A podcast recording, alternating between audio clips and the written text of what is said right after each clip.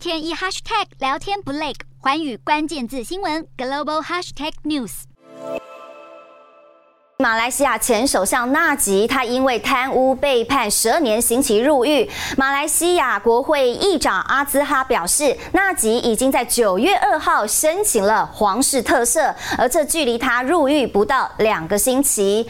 根据马来西亚宪法，任何被判处一年以上刑期的国会议员将自动丧失席次，除非在十四天内申请皇室的赦免。阿兹哈表示，在皇室做出决定之前，纳吉。仍将保有国会议员的资格，只有在特赦申请被驳回之后，纳吉才会失去国会席次。